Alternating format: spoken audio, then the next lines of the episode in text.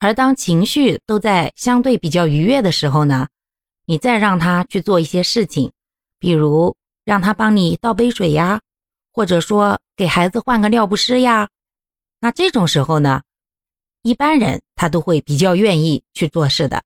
毕竟在一个和谐良好的氛围里，拒绝你好像也说不出口嘛。所以呢，这又是一种。让他帮忙做家务的一些小技巧吧。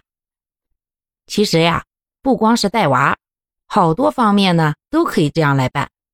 而且呀，如果你在请他帮忙干活的时候，那个小嗓儿再嗲一点儿，或者说是再温柔点儿，有的时候还可以卖卖惨呀，扮扮柔弱呀，那他会更乐意，屁颠颠的赶紧去给你帮忙的。